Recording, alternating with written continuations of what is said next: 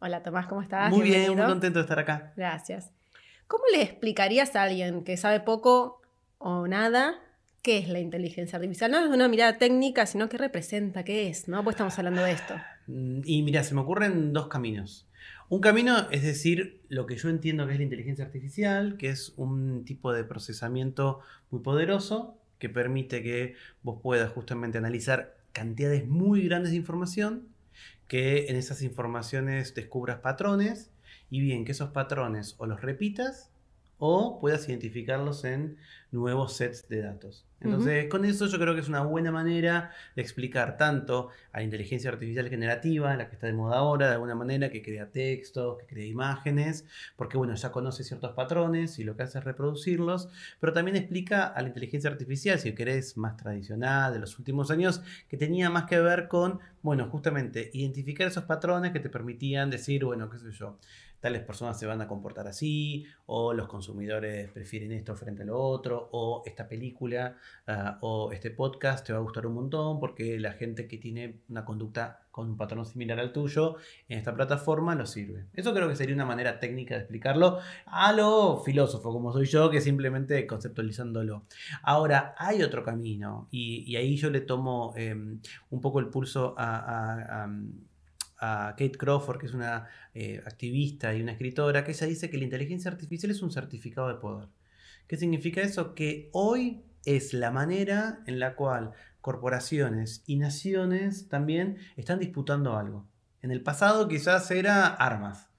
En otro momento puede haber sido cuestiones territoriales. Hoy es esa tecnología de la inteligencia artificial la que de alguna manera a distintas naciones les está dando mayor o menor poder y eso también se reproduce en la sociedad, ¿no? Como que de alguna manera hay una búsqueda en donde aquellas eh, corporaciones que tengan esa capacidad de desarrollar estos sistemas que son costosos, que necesitan muchos datos, que tienen un impacto muy fuerte en el planeta, eh, los ponen en otra posición diferente quizás de eh, organizaciones, de empresas, de comunidades más modestas. O sea, hay otra forma de concentración, ¿no? Como otra, otra distribución también mundial, ¿no? Como si fuese otra, otra, o sea, como antes teníamos, te diga, bueno, nosotros somos un país eh, que vendemos, vendemos materia prima y no agregamos valor agregado y hay otros Bueno, países- pero ahí lo que me parece interesante em, es que finalmente es, como decís vos, otra manera de entender otra el división poder. internacional del trabajo, ¿no? Sí, pero que repite la que teníamos hasta claro, ahora. la potencia. De alguna manera, de alguna manera profundiza ese Mm. modelo. Y también eso es una característica que nosotros desde la filosofía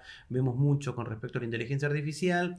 Y es que es una, una tecnología o una herramienta, si querés, con el potencial de cambiar la realidad, pero que hasta ahora solo demostró que mantiene el status quo. Porque de vuelta ubica patrones y los repite o los vuelve a ubicar.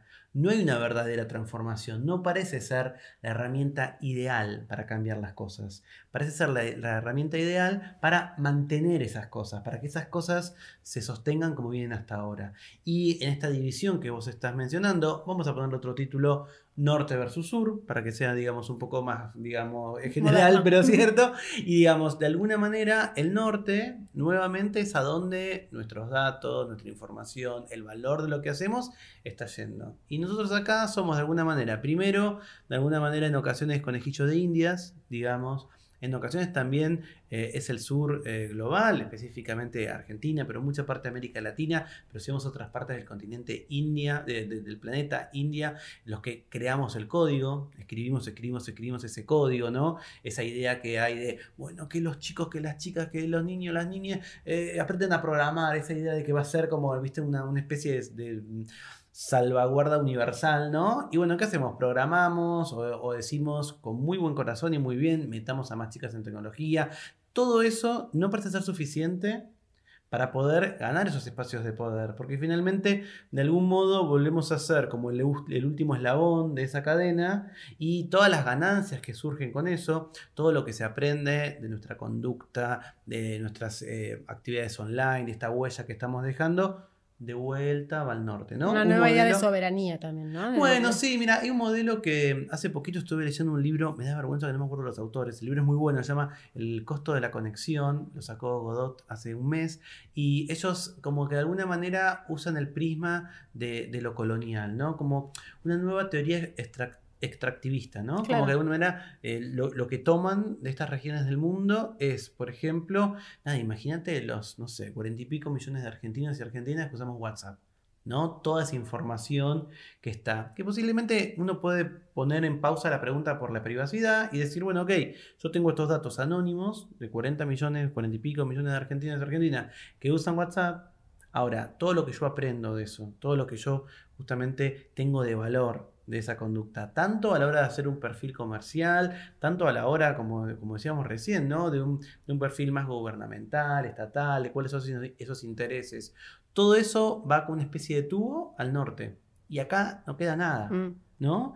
Y si eventualmente tenés algún inconveniente o algún problema, alguien que te, que te acosa en WhatsApp, alguien que te, que te, que te trae algún problema, alguien que, que, infringe la ley, la ley argentina no tiene nada para decir en eso. Sí, no Tenés se dirime San acá. Francisco, exactamente. Entonces, me gusta pensar también en la inteligencia artificial en ese sentido, como que de algún modo, eh, como un poco venimos diciendo, profundiza lo que ya estaba. Nosotros solemos desde Faro hablar mucho de esta idea que, que la tomamos de Paula Sibilia, pero que la dicen muchos autores y autoras, de pensar las tecnologías digitales no como buenas, no como malas, pero tampoco como neutrales, sino como políticas e históricas, Totalmente, ¿no? totalmente. ¿Qué dice la inteligencia artificial, más allá de lo que dijiste, pero digo, ¿en qué está hablando de nuestro momento histórico y político? ¿Por qué Mm. aparece ahora? Mira, un montón. Nosotros desde la filo de la tecnología, lo que solemos decir como, como uno de nuestros nada, fundamentos en mi grupo de investigación es, la tecnología no se puede entender en el vacío. Claro. Vos no vas a poder entender ninguna tecnología si no entendés lo que a nosotros nos interesa, que es la inserción de la tecnología en la sociedad. Cuando uno ve que regularmente aparecen y nos causa gracia, nos causa nostalgia, esas especies de, de, predicciones que había, de, ok, bueno, en 50 años va a pasar esto, en 100 años va a pasar esto. A mí a veces me da un poco también de vergüenza ajena porque capaz hace 5 años yo ya estaba escribiendo cosas, o hace 10 años y ya estaba escribiendo y me estaba equivocando. ¿Por qué nos equivocamos? Porque muchas veces esos análisis tienen en cuenta la tecnología sola y no la sociedad que va a usar esa Claro, tecnología. y los intereses y el poder, ¿no? ¿Y qué es lo que realmente está buscando ese momento? Para mí no, no, no me parece ser casual que en este momento en donde más que nunca estamos ávidos de contenido, queremos todo ya, queremos todo on demand, queremos consumir ya sea imágenes de TikTok, ya sea posteos de LinkedIn, ya sea cosas en Instagram, series, podcasts, en el momento en que más contenido queremos consumir y cada uno lo quiere consumir a su propia manera, aparezca ChatGPT, que de último es una especie de río infinito de palabras, palabras, palabras, palabras. Pronto mi journey va a ser ese río infinito, quizás incluso de videos más allá de las imágenes. Entonces, en este momento, en donde hay una saciedad no, no satisfecha, ¿no? Hay, un, hay un hambre por, por tener todo el tiempo estímulo, estímulo, estímulo, justo aparece esta aplicación, por ejemplo, de la inteligencia artificial, que permite crear eso como una especie de, de, fábrica de alimentos, de chupetes, ¿no? Porque nos calman la ansiedad de manera constante. Y yo creo que, eh, al igual que lo que estás mencionando vos, de, de Pau y de otros pensadores, la tecnología no es neutral. Vos decís, bueno, ¿no? Como la ansiedad, todo eso que ya veníamos viendo, ¿no? Es decir, se puede pensar como una preparación cultural para la explosión ahora, ya, ya veníamos teniendo inteligencia artificial, ¿no? Pero bueno, ahora con el chat, eh, de pronto todos empezamos a darnos cuenta un poco de qué va la mano, cuáles son los desafíos que se vienen, ¿no? Como, bueno, ah, ok, va por acá, hay que empezar a pensarlo. Pero si uno empieza a ir para atrás, no tanto, ¿no? después vamos a hablar un poco más de la historia de la técnica, pero los últimos años, ¿no? incluso la pandemia, la hiperconexión, ¿no? la cosa de responder mensajes a cualquier hora, la flexibilidad, la, la incapacidad de desconectarnos, las subjetividades atravesadas por la mirada del otro, Total. la instantaneidad, ¿no? Todo eso viene como una preparación cultural de, de la inteligencia artificial o hay una continuidad? No, bueno, yo creo que en, en, en líneas generales estamos hablando de la digitalidad. ¿No? Y para mí esa, esa digitalidad, yo tengo 42 años y la primera vez que entré a internet, lo acuerdo muy patentemente, fue cuando tenía 16, en el año 96, en 1996.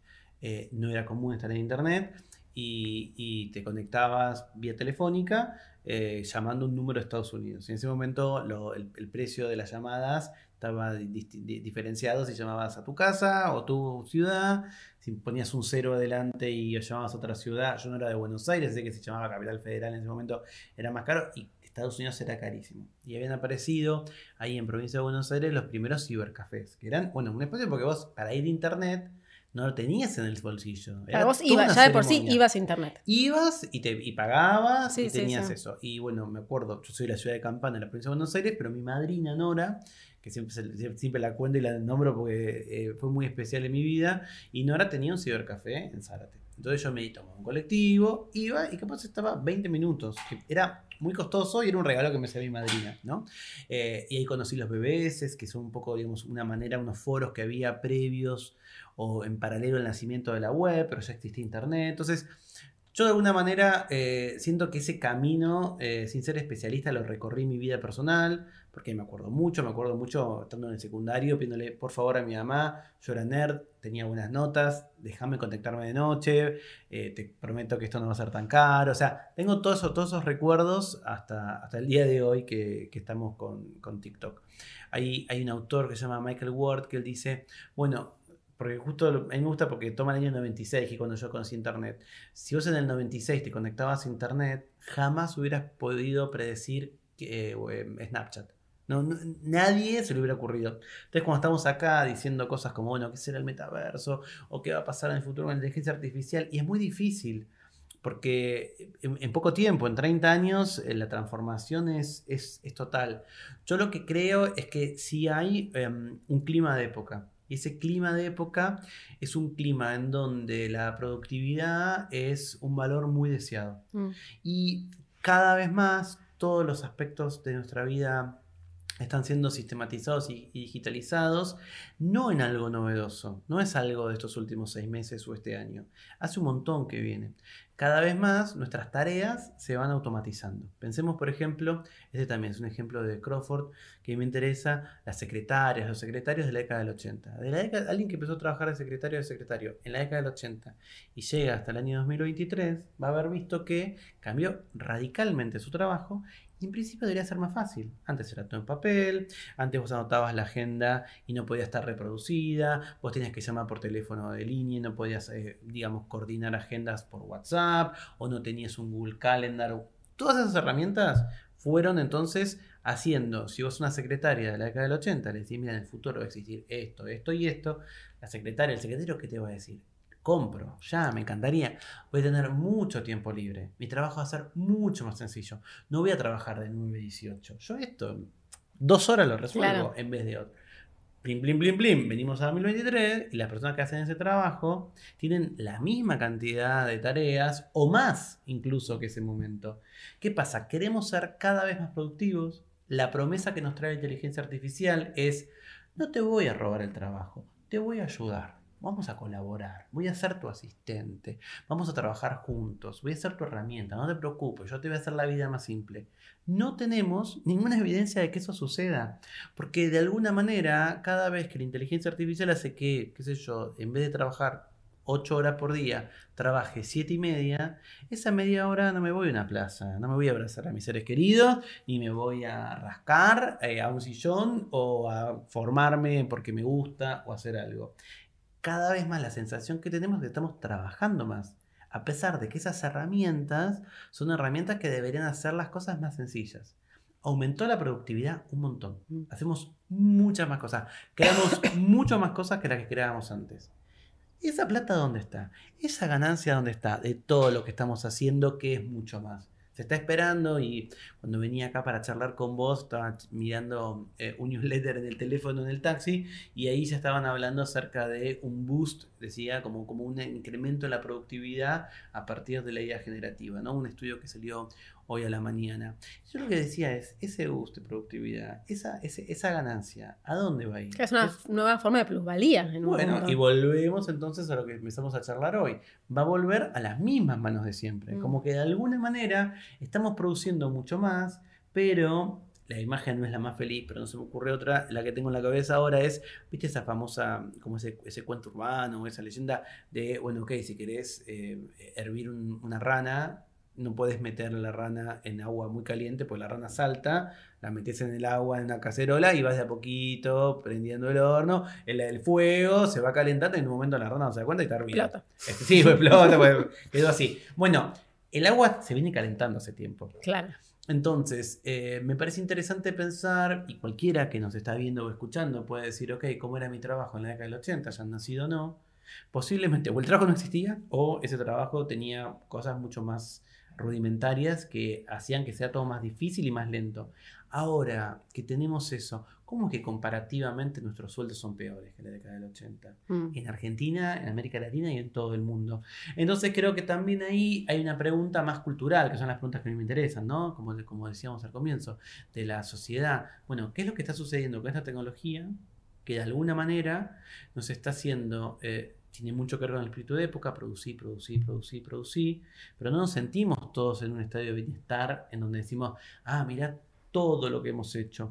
Yo te juro que se firmo si vos me decís, ok, tenés la misma poder adquisitivo que ahora, pero más tiempo libre. Yo te lo firmo, no tengo drama, pero tenemos menos poder adquisitivo y tenemos menos tiempo libre, porque Sí. estamos todo el tiempo. Pero es como que trabajamos para otro, que no, ya no es un jefe al que llegas y le decís hola jefe, sino No. que es Y además invisible. está esa mentira o ese engaño, o por lo menos si lo a ser más modestos, ese Esa zanahoria que no a llega dificultar, nunca. claro, y es tipo, bueno, ok, la inteligencia artificial, vamos a colaborar. Entonces vamos a trabajar juntos, te dicen, ¿no? O tu jefe te dice, mira, ahora, eh, suponte, ¿no? Pronto va a haber, nada, herramientas parecidas al chat GPT, en Word, en Excel, en los mails, ya están apareciendo, ¿no? Digo, entonces, en vez de tener que leer todo el correo electrónico, una larga lista de la cadena que nos mandamos vos y yo antes de conocernos acá, bueno, listo, le digo al chat GPT, decime todo lo que charlamos, bueno, encontrarte tal lado, no te confundas el lugar de, de la reunión, ta, ta, ta, listo, Resumímelo. perfecto. Resumímelo. O yo le digo, bueno, ok, sé muy gentil y decirle que no puedo. Entonces, en vez de inventar algo, bueno, aparece algo. Todo eso, que supuestamente es una, digamos, colaboración, sería una verdadera colaboración, por ejemplo, entre vos y yo, si decimos, che, hacemos esto juntos, ¿qué haces vos? ¿Qué hago yo? A vos te sale mejor esto, a mí lo otro, ¿te, te sirve, no sirve? No. Ahora, cuando viene alguien, el mercado, tu jefe, la empresa para la que trabajás, la sociedad, y te impone un compañero de trabajo, eso no es colaboración. Es colaboración cuando hay una simetría Mm. y hay un acuerdo de ambas partes. Entonces, estamos acercándonos a esos espacios en donde alguien genuinamente, queda mal decirlo, pero genuinamente podría decir, no quiero utilizar herramientas de inteligencia artificial. Pero ¿qué va a pasar? Va a quedar afuera del mercado laboral, va a ser visto como un ludita, como alguien que quiere destruir la tecnología, como un loco, como un fuera de tiempo. Sí, Y sin embargo, no, claro, entonces, ¿por qué yo, digo, pongo un ejemplo, ¿por qué yo con 42 años tengo que aprender de cero o no una nueva herramienta para poder hacer lo que hago? Eh, yo sé, te digo, ¿por qué Tomás? Para ser más productivo. Y bueno, ahí está el chiste. Mm. O sea, ¿por qué estamos obligándonos a nosotros a descubrir? Y esto no quiere decir con la curiosidad, obvio. Uno se acerca a esta tecnología, tiene una capacidad de asombro que nos deja a todos con la boca abierta. Entonces, digo, eso existe, no lo estoy negando. Pero finalmente no parecen ser el tipo de acuerdos que tendríamos si dos personas se pusiesen eh, en- en- con, fin- con un fin en común a colaborar. Claro. No, aparte tiene que ver con esto que decíamos de las tecnologías que responden a un momento económico, ¿no? Y también un estadio del capitalismo, ¿no? Es Total. decir, ¿qué está, a, a qué servicio, sin, sin una idea conspiranoica, ¿no? Pero bueno, ¿para qué está funcionando? Pues esta idea, yo me acuerdo cuando vos hablabas de un autor que es Jonathan Crary, que tiene un, un texto, ¿no? Que es 24-7 y dice esto, estamos todo el tiempo, incluso aunque no estemos produciendo en, términos obvios, ¿no? No Me fui de casa, no estoy trabajando, pero el tiempo de ocio se impregnó totalmente de consumo. Mira, a mí me pasó hace poco, eh, estamos con, con- con mis colegas filósofos, hacemos unos encuentros abiertos, un club de lectura de este libro de Kate Crawford, se llama Atlas de la Inteligencia Artificial, lo recomiendo. Y viene mucha gente al club y está buenísimo porque viene gente muy distinta, es una actividad gratuita para charlar y discutir un capítulo por, por mes. Y yo estaba hablando algo de eso, del ocio. Yo decía, bueno, el ocio creativo, el ocio creativo, el ocio creativo, yo. Y Maximiliano, un colega, levanta la mano al público y me dice, ¿por qué decís ocio creativo? Me dice, ¿no duplica? Claro, me decía así todo el ocio. Y es que yo finalmente estoy pensando en eso también. Como que estoy pensando en un ocio que finalmente está, no para rascarme la panza, ¿no? Rascarme el ombligo. Y ahora cada vez que digo ocio, trato de evitar decir ocio creativo, pues son de esos comentarios que te hace alguien que te, marca, ¿viste? Y como que digo, y bueno, sí, estoy en este sistema, como estamos muchos, y nos cuesta, lo criticamos, pero también nos cuesta verlo. En esa, en esa línea de la productividad y que todo el tiempo, ¿no? Digamos, o estoy viendo un capítulo en una plataforma que pago o que es gratis, pero que entrego datos. o todo- eh, bueno, uno no quiere caer en romanticismo de la gente campesina que miraba lo- el cielo, pero bueno, hay algo de que todo el tiempo estamos o produciendo o consumiendo lo que otro produjo, ¿no? Entonces estamos todo el tiempo alimentando un sistema. eh, y algo que, que- que yo le planteé a los diferentes invitados e invitadas del ciclo, que tiene que ver que seguramente la inteligencia artificial cada vez se intente parecer más a las personas en algunos aspectos, pero ¿qué pasa si nosotros también vamos a empezar a vernos obligados y obligadas a parecernos para competir laboralmente, ¿no? En esta cosa de, Mm, Sí.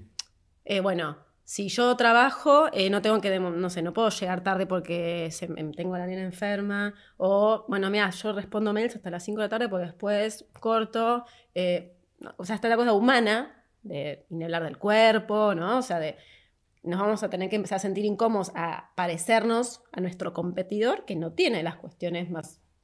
Sí, en- si, lo, Corporales. si lo miro de manera optimista, Eh, pienso que la inteligencia artificial y estas plataformas pueden ser un buen espejo en el sentido de mostrarnos que no somos, ¿no? O sea, yo me puedo ver en ese espejo para decir, ok, todo esto no lo va a poder hacer nunca la inteligencia artificial, eso es lo que tengo de distinto, ¿no? Eh, sobre todo porque ChatGPT y todas estas nuevas tecnologías así más recientes creo que dejan muy en claro que no tienen un punto de vista. Me parece que es lo más central, ¿no? Es como una especie de anonimato o de, o de, o de supuesta, supuesta, por favor, objetividad, que hace que eh, la visión crítica, la reflexión, la genuina creatividad, nada, de, de alguna manera es como que no tiene alma. No sé, Claro, yo no creo en el subjetividad. alma, sí, pero claro, le falta subjetividad, le falta un punto de vista. Eh, a, nosotros nos pasó eh, con, con mi titular, con Diana Pérez, con la que yo también formo parte del grupo de trabajo. eh, en febrero de este año recibimos un, un- un ensayo filosófico, que era una manera de aprobar un, un curso eh, escrito por ChatGPT. En febrero. No me quiero cancherear. adelantado. sí, no, no. Un- Una adelantada, porque no quiero decir su género pobre. Pero sí. Y que nosotros estamos en este mundo y pensamos todo el tiempo. Nos- no nos imaginamos que tan pronto íbamos a tener algo así. Pero leíamos ese trabajo y yo le decía, yo no creo en el alma, pero digo, le falta alma. Claro. Hay algo ahí que es como un, como, como un folleto. ¿Entendés? Sí, sí, no, sí. no, no es un ensayo, es otra cosa. Y, y yo creo que si podemos hacer el esfuerzo colectivo de, de enfrentarnos a, a- a estos poderes ¿no? que, que- que buscan la homogeneización, creo que si logramos superar eso va a ser un buen momento para la humanidad, porque puede ser realmente un espacio en donde las subjetividades cobren de vuelta una centralidad. Eh, a mí como, como filósofo, como profe sobre todo, me pasa que tengo muchas veces alumnos, alumnas que, que- que estudian esta carrera y que como toda carrera que es larga y es volante y que quizás no tiene una salida laboral tan clara, hay desánimo. Mm. Y yo toda la vida les he dicho que para mí no hay mejor carrera que la filosofía, pero no porque la haya elegido yo, sino porque me parece que te, te da la suficiente flexibilidad para poder abordar otras cuestiones y tener un, un- un- como un puente distinto, ¿no? Te asomas desde otra ventana. Sí, es Y- una lente que te pones y no te puedes sacar más. Exactamente. Es como que realmente algo en donde vos lo ves y que además siempre lo digo con mucha modestia porque es lo que hacemos, es como te analiza de otra manera, es como, ok, lo sacás de otro lado. Y, y ahora con todo esto, a mis alumnos, a mis alumnas les digo, chicos, pero más que nunca hay que estudiar esto. Claro. Porque realmente la visión crítica que te dan ciertas ciertas humanas no te la va a dar nunca una plataforma eh, de inteligencia artificial. Por supuesto, ahí también hay como que hay que reformar un montón de cosas, incluso en la sociedad, incluso en nosotros mismos, en los discursos. Yo desde chico estuve siempre enfrentado, pero ahora mucho más estoy más beligerante con la gente que empieza con ciencias duras y blandas. A mí me saca, es una cosa que me deserotiza primero, si me querés levantar no me digas ciencias blandas, blandas, pero también me pone de mal humor, ¿no? Porque está esta idea de que, no, no, que lo haga un ingeniero.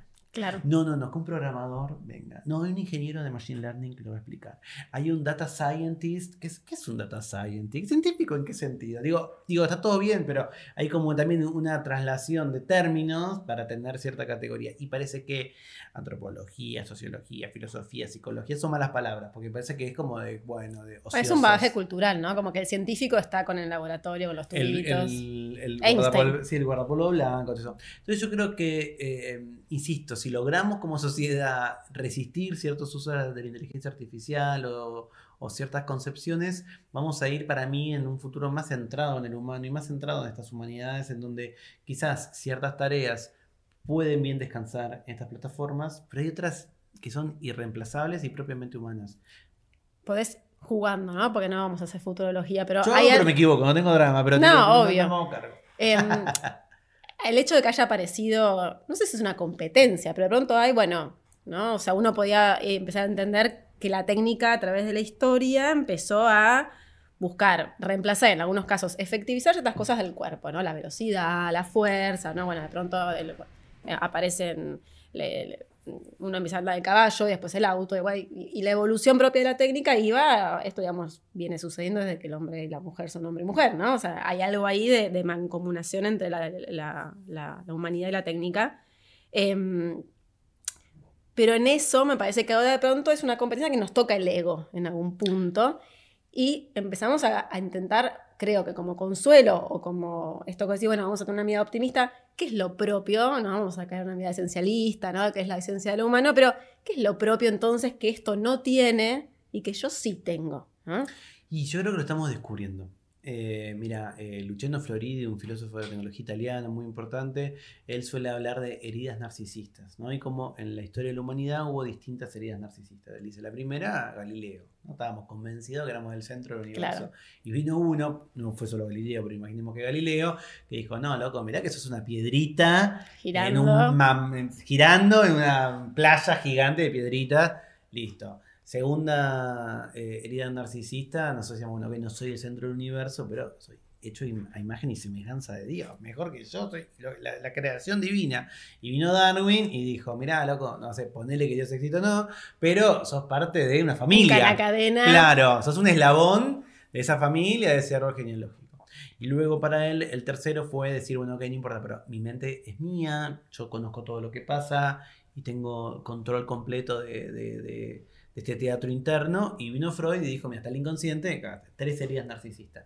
¿Cuál cree que es la cuarta herida narcisista? La inteligencia. ¿No? Porque hasta ahora, hasta hace Artificial. 70 70 años, bueno, hasta hace 70 Ah. años, decíamos, nosotros, el resto de los animales, el resto de las cosas del mundo no son inteligentes. Claro. Serán más rápidos, serán más buenos, tendrán otra cosa, pero inteligente, inteligente, vos y yo, nadie más. Claro. Y de golpe ahora usamos ese término, ¿no? Que para mí es un mal término por muchos motivos, pero se está instalado inteligencia artificial y hasta hace no muchas décadas hubiera sido una contradicción. Hubieras dicho inteligencia y artificial. Claro, es un oxímoron. Y bueno, que una, que, que una, que una, una cosa piense, que un objeto piense. Y ahora ya lo tenemos. Entonces yo creo que en, en- en preguntarnos qué es lo propiamente humano, yo creo que tenemos que encontrar entonces eh, esa exploración de qué cosas podemos hacer y tal vez ser más humildes y decir, bueno, quizás no sea algo exclusivo, no sea algo que solo nosotros podemos hacer, pero eh, tal vez sea algo que nosotros lo hacemos mejor Claro. o lo podemos vincular. Eh, entonces yo creo que ese proceso, que es desafiante y te da un poco de vértigo, debe estar bueno y nos tocó vivirlo Sí. Y aparte es creado por ahora, es creado por las personas, la inteligencia artificial. por ahora. Por ahora. Porque eso que te iba a preguntar, ¿qué, ¿vos crees que puede haber una posibilidad? Estamos ahora en la etapa de la inteligencia artificial generativa. ¿Puede empezar la inteligencia artificial a basarse en sí misma? No digo desde un futuro apocalíptico Terminator, no, pero digo que de pronto era, bueno, ok, esto lo hacen los humanos, esto ya lo hizo la inteligencia artificial, no siempre voy a necesitar una base humana para reproducirme. Y mira, yo lo veo difícil por una cuestión de principio y es que la inteligencia artificial no tiene agencialidad, es decir, no toma decisiones.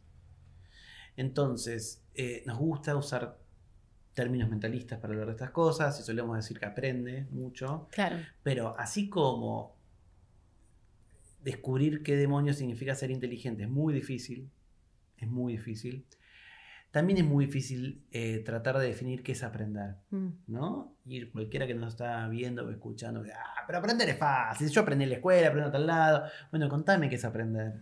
Y cuando empezás a tratar de, de tirar del hilito de qué podría ser el aprendizaje, por supuesto hay disciplinas como la educación, la ciencia de la educación, que tienen muy manejado esto, pero también la psicología, la sociología, se va cruzando por un montón de cosas. Yo creo que es, es difí- si, si fuésemos, si hablásemos con propiedad, sería difícil decir machine learning o aprendizaje automatizado, porque nos- las máquinas de Es incorporación, learning- quizás, ¿no? Bueno, no aprenden como aprendemos los humanos en Claro. principio. Y no sabemos bien cómo aprendemos. Esa es la verdad. No sabemos bien cómo aprendemos. No se sabe. O sea, hay muchas teorías. Quiero decir, Ujú. no es que no hay ninguna respuesta. Hay muchas respuestas y no siempre están todas de acuerdo. Entonces, lo que sí, para mí no hay esa agencialidad. Es decir, no puede tomar decisiones la inteligencia artificial. Y todas esas eh, problemáticas del tipo la singularidad, si va a tener conciencia de sí misma, las ideas de Terminator. Yo creo que en 10 años no vamos a reír mucho de eso. Es lo que siento. Y ojalá en mi vida no vuelva a escuchar Skynet porque estoy harto de esas comparaciones.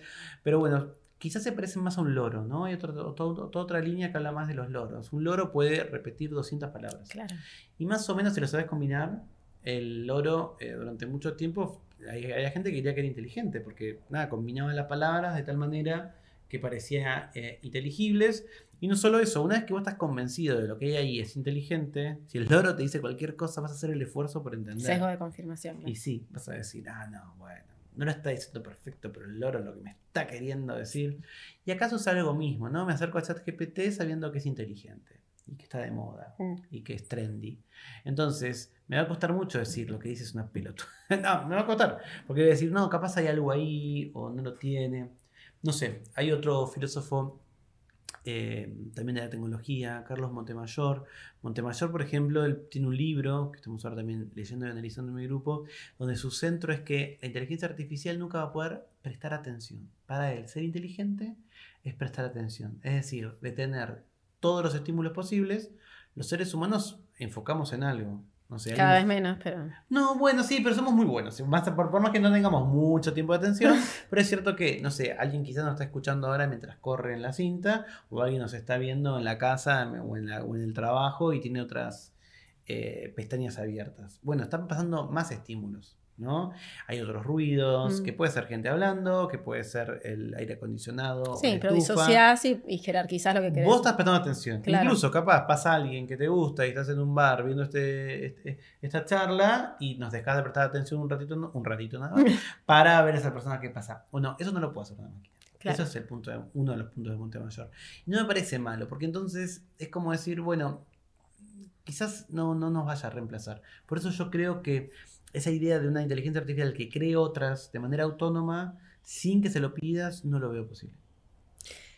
Yendo un poco más al- a lo, no lo duro de, de- de aprovechar tu, tu profesión y, y que sos filósofo y que estás por clase de filosofía, pero yendo un poco más lejos, ¿no? O sea, uno, y haciendo una síntesis muy, muy un te lo resumo así nomás, uno podría pensar, una podría pensar, bueno, tenemos la Edad Media y, toda esta angustia, ¿no? De la humanidad y la incertidumbre, que para qué estamos aquí, a dónde vamos a ir, y qué es la muerte, qué sé yo, está un poco consolada con Dios y la religión, después ya sabemos, ¿no? Cae eso, eh, aparece la modernidad, la ciencia, y ahora hay como un vacío existencial, un poco, ¿no? Como que todavía falta. ¿Hay ahí algo que pueda empezar a llenarse con, con estas... hay Mira, una necesidad de... Ya de- te digo que hoy, insisto, futurología. Sí, sí, sí. Hoy lo que más me, me sorprende a mí de todos estos temas es la gente con su confianza plena en el chat GPT. Hace tres semanas publiqué un artículo porque leí notas sobre personas que, que usan chat GPT como terapeuta, Mm. reemplazando la terapia. Lo, lo escribí un domingo en el diario, que es un día que hay mucho, muchas visitas en, en- en Clarín. Eh, fue de las más leídas. Por supuesto, la mitad me estaba puteando. Pero la otra mitad que no me ¿Pero por qué te puteó- puteaban? ¿Por, Bueno, no, mi, mi- para, ¿por qué lado? Porque puede era ser un columno, no, era una columna crítica, pero señalaba esto. una- hay personas que dejan su salud mental en esto. a cargo de... Y la persona que, que- que contaba, de, de- de cuyo caso, caso yo contaba, había tenido terapia tradicional y había encontrado que su terapeuta no le prestaba atención para él y no le daba respuestas. Y ChatGPT le daba todo el tiempo respuestas. No, le daba todo el tiempo respuestas. Entonces eh, empezó a ser Claro, la incomodidad del silencio por ahí del terapeuta. de todo y además esto que te estoy diciendo, ¿no? Una fuente continua de contenido. Entonces todo el tiempo tenía. Eh, Publiqué eso, generó ese lío y regularmente me salen muchos. O sea, digo, en estas últimas eh, semanas es siempre como que alguien me arroba, porque bueno, como leí en tal lado, yo opino tal, la asociación de psicólogos de no sé qué hizo una nota y me citó, bueno, todo eso, ¿no? Uno, uno hoy se entera de quiénes te citan, ¿no? Hace dos semanas empecé a escuchar un podcast que te recomiendo. Se llama Love Bots, como bots de amor. Y son historias reales de gente que se enamora Mm, de chat. vi algunos casos, sí. ¿No? Bueno, ese podcast son seis casos o siete casos. Eh, No lo terminé todavía. Em, Y hay una, una, empresa que se dedica a hacer chatbots para venta de público, para atención al cliente, que tiene 5 millones de clientes, eh, de usuarios en todo el mundo. De esos 5 millones, 200.000 contratan su servicio, que es un pago mensual, para tener un chatbot romántico. Entonces, eh, escuché un par de historias y una que me impresionó mucho, una mujer, una maestra, eh, con una hija pequeña, queda viuda de manera traumática y estuvo deprimida, no podía salir en la cama. Hasta que alguien le recomienda, hacete un chatbot de estos y charla con él. Charló seis horas consecutivas con un chatbot. Eh, ella se llama Jules y ella me voy a acordar el nombre del, del chatbot. Ella asegura que salió de la depresión. Ella asegura que está enamorada de ese chatbot y que eh, le da la atención y el cariño y la, el sentirse escuchada que no le dio a nadie, ni su familia, ni el profesional de salud, ni su hija, ni nada. Está bien, está mal, ¿qué es? No estoy, no, no, no, no estoy capacitado para decir eso. Pero me parece que hay algo interesante porque también, de algún modo, esto también tiene como de alguna manera bases filosóficas, nuestros vínculos sociales, así como decíamos hace un rato que bueno, nos cuesta despegarnos del trabajo por el sistema capitalista en el que estamos, también nuestros vínculos personales están ligados con eso. Vos me traías eh, a la Edad Media, en la Edad Media, bueno, tipo el tipo de amor que estaba era un amor asimétrico completo. Yo a Dios le doy todo, mm. entrego todo, me encierro, no hablo con nadie, no tengo relaciones sacrificios. todo, todo esto. Por mi reino, por mi reina, por mi rey, hago cualquier cosa que me pidan. Vamos a la guerra, vamos a la guerra, voy a la cruzada, voy a la cruzada. Perfecto. ¿Qué empezó a pasar ya en, el, en, la modernidad, en el siglo XX? Esto lo estuve leyendo en un libro de Guido Arditi, Arditi que es un argentino. Bueno, nada, con alguna manera la modernidad del siglo XX aparece la privacidad, aparece el espacio de lo cotidiano mm. Y esta idea de que, bueno, lo cotidiano es lo más importante. ¿No? Entonces, mm, quiero estar con alguien toda la vida.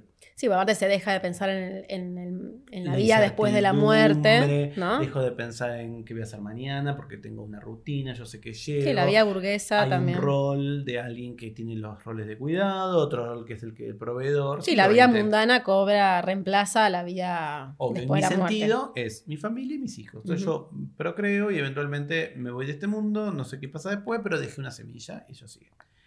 ¿Qué vivimos hoy? Una instancia en donde yo quiero, Guido lo dice como libertad para. Y es libertad para consumir casi siempre. ¿Qué? Digo, bueno, ¿para qué quiero un día libre mañana y faltar al Para ir de compras, claro. Para ir de compras. O para ver intrusos y ver. O para pedirme un latte en una cafetería eh, de especialidad. O alguien que nos está viendo en otras partes del país y nos, le parece que los porteños somos boludos, tenés razón. pero, qué sé yo, para hacer cualquier cosa que se haga en la comunidad en la que vos estás. Sí, sí. Pero siempre es libertad para. Entonces, cuando yo escucho la historia de Jules y, su avatar, bueno, empatizo con su dolor, lo respeto, escucho, la siento y digo, no sé si vas a encontrar a alguien que seis horas consecutivas te va a escuchar y te va a responder. Quizás la gente se cansa. Quizás la gente piensa que es otra cosa. Es más difícil. Sí, te responde y te molesta lo que te responden porque te picantea un poquito más. O no tenés, o como le pasó a, este eh, agente inmobiliario que, que usa ChatGPT de terapia. Y bueno, la terapia tradicional a él le parecía lenta y quería resolver cosas. Bueno, perfecto. Entonces, si vos querés esa libertad para irse on demand, de vuelta, mm. la inteligencia artificial creó un río inagotable de esos contenidos. Entonces, yo creo que nos acercamos hacia eso. Por supuesto, la mitad de los que nos están viendo, más de la mitad capaz, se arrancan los pelos y dicen, no, quiero vivir en este mundo, lo que me parece que es terrorífico. Bueno, también es cierto que todas esas transformaciones siempre fueron acompañadas por la sensación que tenemos los que somos más grandes y nos sentimos. De nostalgia. sí, como desahuciado, como que decimos, bueno, se fue todo al carajo. Lo que pasa es que todas las generaciones piensan que la siguiente se fue todo al carajo. No lo sé, yo creo que hay un reemplazo ahí. Em, también es difícil saberlo y todo lo que estamos charlando hoy porque estamos en el medio de ese cambio. Sí, en el medio del torbellino, ¿no? De entender qué está pasando. Entonces es difícil y por otro lado, porque de alguna manera eh, no sabemos bien eh, cuáles son esas necesidades no satisfechas que tenemos las personas. Mm. ¿Entendés? Entonces, si Jules, que no me, va a escuchar, pero me escucha y ve que critico, me va a decir, yo soy una fucking viuda con una hija. Hago lo que puedo. Tira, hago lo que puedo. Y si esto me ayuda a salir de la cama, ¿quién sos vos para decirme Obvio. algo?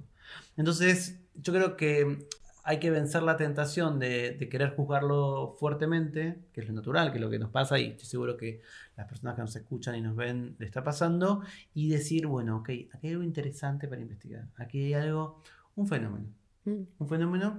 Pero bueno, yo soy el primer sorprendido de todo esto, pero te juro que es lo que me tomó estas últimas semanas. Y, y de hecho, nada, con, con- con mis colegas que siempre pensamos temáticas, nudos para, para discutir, eh, veníamos con esto. Siempre pensás que es una exageración, entonces, viste, qué sé yo. Yo decía, bueno, ese podcast era cierto, viste, como que no. Cuando publiqué la nota del, de- del terapeuta, eh, me escribió gente para decirme, me diste una gran idea. Yo, tenés cuidado. ¿Entendés? Tenés cuidado. ¿Y qué te responde? Mira la idea, Algo, ¿no? algo coyuntural. Me dice, "Y, pero me ahorro plata. Claro. Entonces también es un sistema. Porque vos decís, bueno, ok, si vas para tu salud mental, estamos todos muertos de en el sentido que todos queremos ganar más plata, pero si para tu, si para tu salud mental vas a pichulear unos pesos, estamos complicados. Claro. Y ahora que escribí esta nota sobre el, romance, va a salir eh, dentro de unos días, me intriga quién se va a acercar a contarme que está enamorado de un chatbot. Claro. Y, y si eventualmente hay un estigma con eso. Porque también... Parte está la de película Her, que en su momento fue súper adelantada. Obvio, total, total. Eh, y pensaba también en Sueñan los androides con. Ay, ¿cómo es el título en español? Bueno, la, la- la- la novela eh, clásica, digamos. Hay, hay- hay como mucha. La ciencia ficción siempre habló de esos, de esos vínculos. Encontrarlos acá y verlos cara a cara Claro. me parece algo interesante y ahí sí despierta mi curiosidad eh, y tratar de ganarle mis prejuicios y decir, bueno, contame por qué te enamoraste de una inteligencia artificial. Claro. Eh, también te- de- hay algo que justo también venía leyendo, está, hay como una, una moda eh, de utilizar mucho los chats para hablar con familiares muertos, por Total. ejemplo, ¿no? Entonces, también hay algo ahí de, de correr el límite, ¿no? Que es lo propio del humano, pero también que es lo que el humano no me da y no me satisface, ¿no? De, de nuevo, ya no tengo Dios, ya no tengo tanta explicación, ya no sé dónde, quién me, quién me ampara, ¿no? Cuando me... Sí, pero ahí me pasa, mira, voy a contar una cosa semi confidencial, pero si no digo los nombres creo que se puede contar. Yo a veces me llaman para ser jurado de distintos concursos y estuve de jurado en un, um, concurso de startups prestigioso con mucha plata y eran distintas startups de todo el país. Y una de las startups es justamente una plataforma argentina que te permite hablar con personas que no están.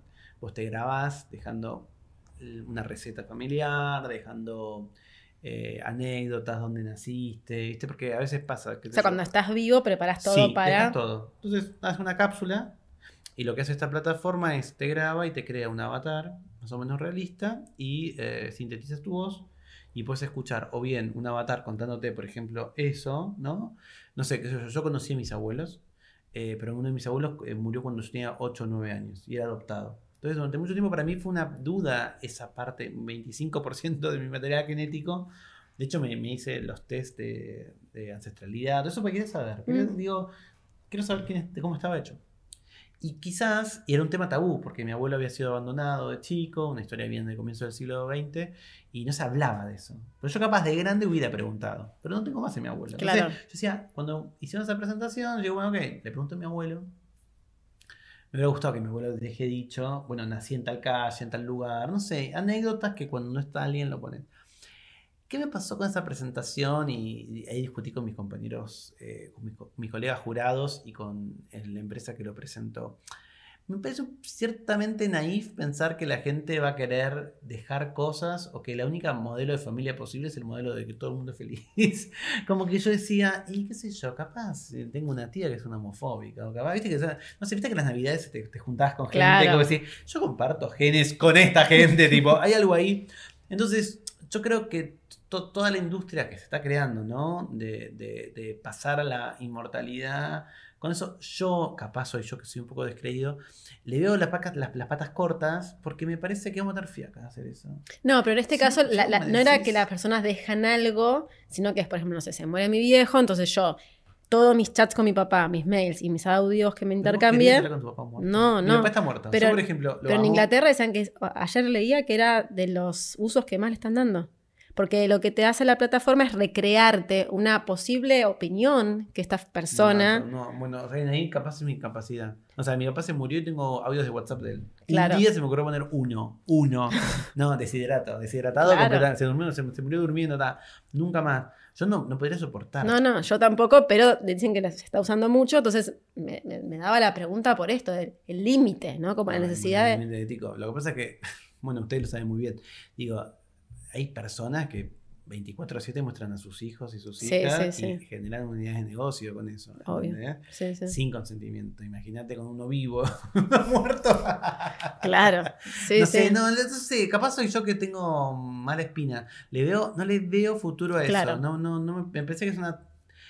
Como esas cosas que te, tipo, yo una vez me compré masajeadores eléctricos. Mira que te voy a comprar esos masajeadores. Sí, yo también me lo compré. No, nada reemplaza la mano de alguien que Y te- nunca más lo usaste. Sí, sí, sí, tal cual. Estoy incómoda, se me corre. Sí, entonces yo creo que capaz compras la plataforma de hablar con tu abuelo muerto y de hacer tres preguntas y tipo, no, no tengo más lugar en el teléfono, borro la app, todo. Claro, bueno, puede ser. Igual esta es la parte que se recorta y en 15 años, cuando el nuevo Steve Jobs tipo tiene como chacarita o recoleta hecho de apps de el muertos, del gurú Dice, que. mira este boludo. y y sí, pero bueno, por favor, además de esto, pongan la parte en donde yo dije al comienzo de esto, futurología siempre. No, no se hace, no se hace.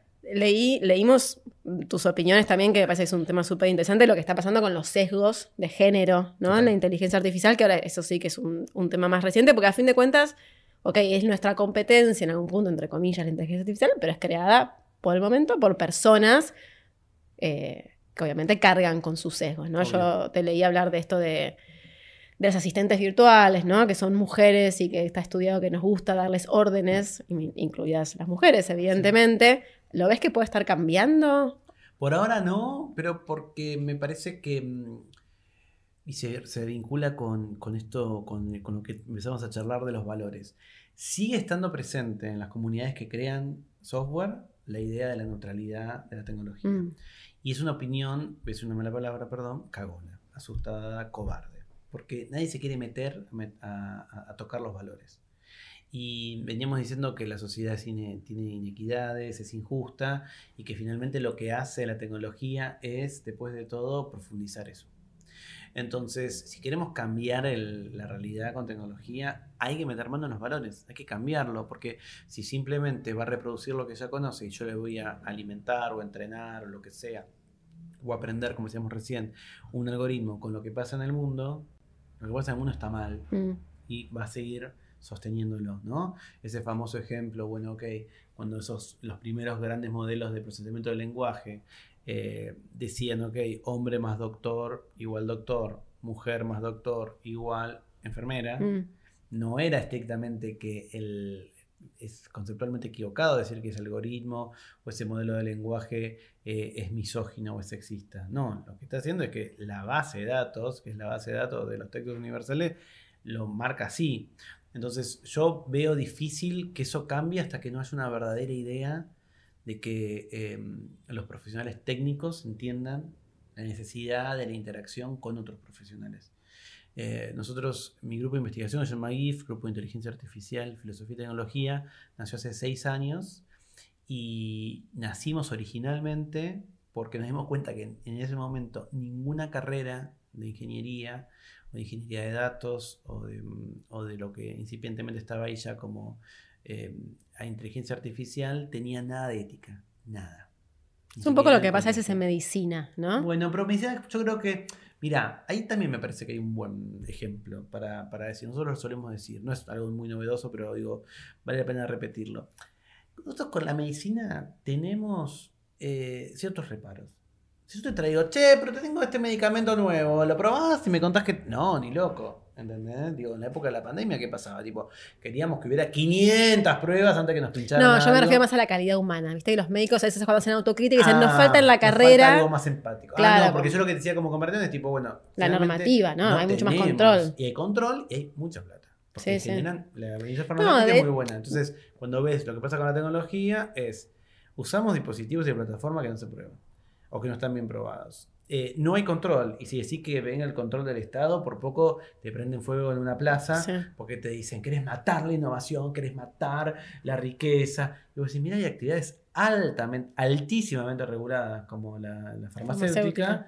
que generan innovación, porque estamos mucho mejor que hace 5 años, pero no que hace 20, que 5, y que además generan grandes dividendos. Em, pero sí lo que pasa es como si vos, ese toque humano capaz que, que sucede, es porque realmente eh, no, parece tener, no, no, nos parece nacer eh, esa necesidad de decir, "Y no tendré que aprender algo de ética, Claro. tendré que saber algo de antropología para ver cómo impacta. No, y todos están atrás de entender el último lenguaje de programación. No, y también la representatividad, eso que vos decías del sur y del norte, Total. ¿no? De pronto las apropiaciones culturales son muy distintas Total. y cómo va a impactar esta tecnología en tal comunidad, ¿no? No hace falta que sea microscópica, pero bueno, en este país, en esta región, en el- al menos en el cono sur, no sé. Por supuesto. por supuesto. ¿Qué te preocupa de la inteligencia artificial? ¿Qué me preocupa? Eh, y calculo que lo que más me preocupa es el desinterés por, por entenderla. Eh, y es difícil. Es un tema a mí, no te digo que me quite el sueño, pero que a veces cuando lo pienso demasiado me dejo un poco intranquilo. Somos perezosos los seres humanos y solemos querer las cosas rápido y drama, ¿no?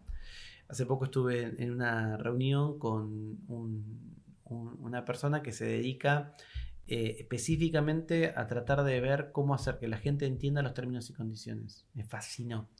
Es un yankee, estaba, lo hice, estaba en Silicon Valley por un trabajo. Y él y su equipo se dedica a pensar estrategias para que la gente entienda el, eh, los términos y condiciones. ¿Cuál es el mayor desafío? Que no quieren. Nadie quiere. No, claro. Entonces, uno piensa que el mayor desafío es que para entender WhatsApp que leer la Biblia y que leerla en un idioma que no se entiende y que muchas veces se, se, se- se contradice entre sí. Pero el mayor problema es que la gente dice, no, no, ya, ya, ok, dale sí a todo, sí entendí, dale, este es mi grupo de sangre, este es mi nombre, esta es mi cara, te pasó una nude, tipo, dame, dame, dame, dame, dame, no me importa nada, tres numeritos de la tarjeta, no hay drama.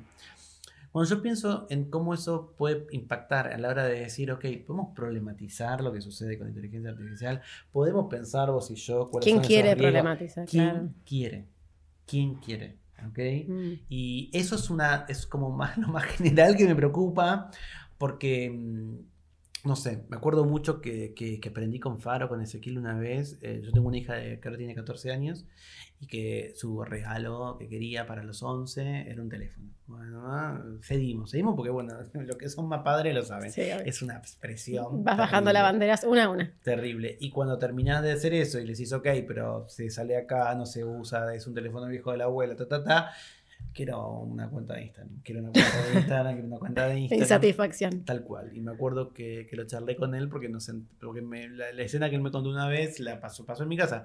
Nos sentábamos a pensar su nombre de usuario eh, y, y una contraseña para que supiera cómo usarlo. Y lo primero que te dice Instagram es: Usted es mayor de 13 años y Tere tenía 11. Y yo con ella cometí el crimen. Enfrente de ella le enseñé cómo se rompe una regla. Claro. Y es algo que yo me lo cuestiono un montón porque digo, ¿cómo volvés atrás si una figura paterna tuya? La culpa y la, aparte la, la paternidad van de la todo, mano. todo. no, hay, no hay chat GPT que te lo pueda curar ni te lo pueda resolver. Entonces yo creo que hay algo ahí también de cómo vamos de alguna manera, entre comillas, cediendo o abriendo caminos, que después es muy difícil. Entonces para mí mi mayor preocupación es esa, cómo hacer que la gente tenga interés en tener una visión crítica. ¿Cómo tienes una visión crítica? Cuando te baja una foto en Instagram que estás en culo. Y ahí decís, me censuraron. Hay gente que me odia y me denuncia. tipo, como que, y, bueno, ok, nadie, muy poca gente se detiene a pensar, mira, los millones de fotos al instante que estamos subiendo todo el tiempo en stories, no hay un ser humano que está mirando cada una y aprobándolas. No hay una comunidad de gente que odia tu culo y te la va a denunciar. Hay algoritmos que lo hacen, pero eso no pueden. Y después también sacaste Es lo tres abstracto, fotos en ¿no? Hay algo te, te- te- te borran la cuenta y es tipo, es el trabajo de mi vida, esa era mi foto. Bueno, las tendrás guardada. No, no las tengo guardadas, ¿no? O una vez te metí una súper pelea, me acuerdo, en un, eh, en un conversatorio eh, por de diversidad, que había distintos artistas que hacían arte erótico, eh, estaban como en contra de las plataformas, ¿no? Eh, de Instagram. Y yo digo, bueno, chicos, sé, en ese momento estaba Tumblr, ahora ya no se puede tampoco, o creen su propio sitio. Y pongan ahí sus fotos con su arte, que está perfecto. Free the nipple, mostremos los pezones, no hay problema. estás entrando en un club que tiene estas reglas. Claro. Si no cumplís esas reglas, tenés que hacerte cargo, ¿no? Eh, No sé, hay un artista genial que le han cerrado como 10 cuentas de Instagram. Y yo digo, primero, ¿cuántas ganas de sacar cuentas nuevas? Porque tipo, a mí ya con los nombres no se me ocurren. Y cuando le dije eso, que se ofendió mucho, me dijo, ¿y quién me va a ir a mi web? Yo quiero ir a Instagram, están todos. Claro. Entonces, son temas complejos. Que nos seducen. O sea, al fin y al cabo hay que trabajar la seducción, ¿no? Y cuanto más alta es la seducción, más ganas tenemos más de hacer oídos sordos a las advertencias. Exactamente. Eh, ¿Y qué te entusiasma? ¿Te entusiasma algo de la inteligencia artificial? Sí, todo. O sea, me parece que, que estamos en un momento único. Me parece para, para, para aprender, para tener nuevas habilidades, para descubrir los límites. Yo soy re curioso y, y eso me encanta. Eh, me trauma, como decíamos hace un ratito, bueno, porque pienso que esto puede ser en un trabajo o algo así. Pero yo soy el típico nerd desde el 96 para acá que sale algo nuevo y lo quiero probar Lo probás. lo quiero probar, quiero ver qué se puede hacer, me imagino cosas. Eh, en eso soy muy explorador. Eh, y me parece que es único. A la vez también, eh, porque soy grande de edad y de mente y de, eh, y de, y de vida vivida, eh, también sé muy bien qué cosas quiero. Entonces creo que eso también me sirve frente a la gente más joven. Eh, a mí ChatGPT no se me ocurre jamás que me vaya a reemplazar ni a hacer nada de lo que yo puedo escribir. Nunca, posta Claro. real. Estoy muy convencido, no porque soy genial, sino porque sé lo que puedo aportar y eso no lo va a poder aportar. Y cuando a veces veo gente que se trama un poco y dice, che, pero esto yo lo hubiera escrito igual, la verdad que no. Pero bueno, como que también tengo una confianza en eso. Yo estoy muy convencido de que la inteligencia artificial es una herramienta. Pero cuando decís la palabra herramienta en muchos lados te miran mal porque te dicen, ah, es que no lo entendiste. ¿Viste? Porque la gente piensa que herramienta es un Ah, eh, bueno, destornillador. claro. ponele. Y bueno, qué sé yo, capaz esto es un destornillador y nadie se tiene que sentir ofendido, ¿no? Eh, trato de, creo que me sale bien eso, no deslumbrarme mucho, ¿no? Tratar de encuadrarlo en lo que realmente puede ser o podría llegar a ser. O no tener miedo, que el miedo paraliza. Nada, nada, tampoco. Para mí, las, las retóricas del miedo, las retóricas te, te va a sacar sin trabajo, una retórica que odio, que encima Instagram parece que me conoce para el mal porque me la pone, me pone todos los reels de esa gente que es tipo, se acabaron las evaluaciones, el aula se canceló, no hay que estudiar más, eh, estamos estudiando mal, no estamos... Hace cinco años me taladraban con que los chicos programen, que los chicos programen. Bueno, ahora ChatGPT programa muy bien. Programa muy bien, muy bien programa, la verdad. No le va a quitar el trabajo a nadie, los va a ayudar. Está perfecto. Y yo sé que aprender a programar no era estrictamente solamente aprender a programar. Pero para muchos era, la base era la salida laboral. Y mí eso, como te decía, para mí la filosofía es mucho más atractiva y ese tipo de, de- de- de disciplinas a la hora de la formación humana, mucho más que aprender a programar. Entonces, eh, ahora un poco lo vivo como una mini venganza, ¿no? Como si, viste, como el meme de esa uruguaya, mirá de quién te burlaste. Y tanto decías que la salida laboral era que dejar la filosofía o dejar la educación tradicional. Entonces ahí también digo, siempre trato con esas retóricas de, de apocalípticas, pensar a quién benefician y en un buen sentido de quién viene. El, el que me quiere explicar lo que es la educación pisó un aula desde que se recibió, si se recibió, o no sé, qué sé yo, yo soy profe hace mil años y no me siento capacitado para hablar mucho de educación, porque dar clases no es estrictamente ser un especialista de eso, ¿no? Bueno, ustedes lo ven todo el tiempo, digamos, o sea, no es tan fácil poder comunicarlo bien o explicarlo, y por supuesto, si alguien me dice, che, mira, hagamos estos contenidos para la escuela primaria o para el secundario, y yo te voy a decir, te mando un beso, no soy yo, encontrar a alguien, Claro. porque capaz soy bueno para comunicar en ciertos ámbitos, pero para los otros no. Entonces creo que hay algo ahí como interesante de, de- de cuestionar. Para mí esas dos variantes. ¿A quién le conviene? O sea, ¿a quién beneficia ese discurso? Capaz son likes que Mm. buscan, ¿no? O compartidas. Y también, ¿de dónde viene? Esa persona, bueno, qué sé yo, ¿tiene una voz autorizada, es una autoridad o es alguien que tiene muchos followers? Claro. Em, hay un juego que estamos haciendo a todos los participantes, no te entusiasme tanto, pero que es, vamos a viajar en el tiempo, ¿no? Ok. 20, 30 años, ¿viste ¿Para cómo? adelante o para atrás? Para adelante. Y hay niños, ¿no? Entonces nosotros les contamos de nuestra vida actual 2023 y hay alguna, una o varias cosas de las que le contamos que hacíamos hoy cotidianamente, que hoy son súper naturales y obvias, que ellos no la pueden creer. O sea, ¿hacían eso? Porque se perdió. Para bien o para mal, ¿eh? no tiene que ser algo negativo, por el uso masivo de inteligencia artificial. ¿Te imaginas que podría ser eso? Les digan, ¿posta hacían eso? Así como uno le decía por ahí en el pasado, viste, che, ¿de verdad dejabas la puerta abierta? ¿No? Eh, Y mira, yo creo que podemos pensar en, por un lado, que contábamos todo en redes sociales, que no teníamos filtro. pues sí que eso va a pasar. Yo creo que eso va a pasar. O sea, nos vamos sí. a hastiar de eso un poco, por ahí. Yo creo que vamos a encontrar la justa medida, que era, digamos, yo no tengo que cada cosa que sale tener una opinión y contársela al mundo. O sea, porque va desde a quién vas a votar, Sí, sí, sí. a quién te pareció que mató a tal persona. De el a crimen cargar el café si está rico feo. Sí, o si la empanada tiene que tener pasadúa. ¿no? Eh, creo que eso, eso va a terminar. Creo que vamos a contarle que le sacamos fotos a gente sin su permiso Mm. y que eso estaba bien y que no, no tenemos ningún problema. Eso creo que va a sorprender un montón. Y creo que también vamos a, a- a también regular y no van a poder creer toda la información que quizás el Estado tenía de nosotros. Yo creo que ahí también hay algo sobre nuestra cara, nuestros datos biométricos, eh, nuestros consumos, todos, digamos, de alguna manera nuestra biografía o nuestra vida está a cielo abierto. Y, y eso cuando éramos chicos no era así. Eh, y me parece que vamos a volver a eso. Creo que en el futuro también van a, van a decir, ah, pero ¿cómo? ¿Tenías una cuenta en donde tipo, o qué sé yo, no sé, eh, ahora yo en pandemia, por ejemplo, en, en la Universidad de Buenos Aires, en el programa UBA 21 donde yo trabajo, para poder acceder a los exámenes en pandemia había que sacarse una foto, mandarla al RENAPER y ahí se validaba o no la identidad. Y a veces mala luz, un teléfono con una cámara más o menos para selfies. Había alumnos, alumnas que mandaban correos porque me habían mandado 5 o 6 fotos a, a RENAPER y esas fotos se guardaban. Claro. Como se guardan cuando vas a sacar plata al cajero, cuando vas a la farmacia, cuando salís a la calle. Eh, ese, ese paradigma de más vigilados, más protegidos, creo que también va a sorprender. Bueno, ¿algo más que quieras agregar del tema? ¿Que te quedan ganas de charlar? Eh, no, hablo mucho. Eh, no, no, nada. Para mí no hay que tener miedo a, a reflexionar sobre esto, no hay que pensar que esto es solamente tema de discusión de las personas que saben de técnica. Si sabes mucho de técnica, acércate a los que estamos reflexionando. Mm. Y si sos como yo que nos gusta reflexionar, bueno, acerquémonos a lo de técnica para entender, ¿no? Para mí lo más rico es cuando yo me junto con mis amigos que, que trabajan estos temas y a veces ellos mismos te ayudan a rebatir esos mitos, ¿no? Y ellos mismos te dicen, "Ay, ¿qué piensa una máquina? Mm, ¿Qué sé yo? Eh, Entonces esto no está mal pensarlo así también. Claro.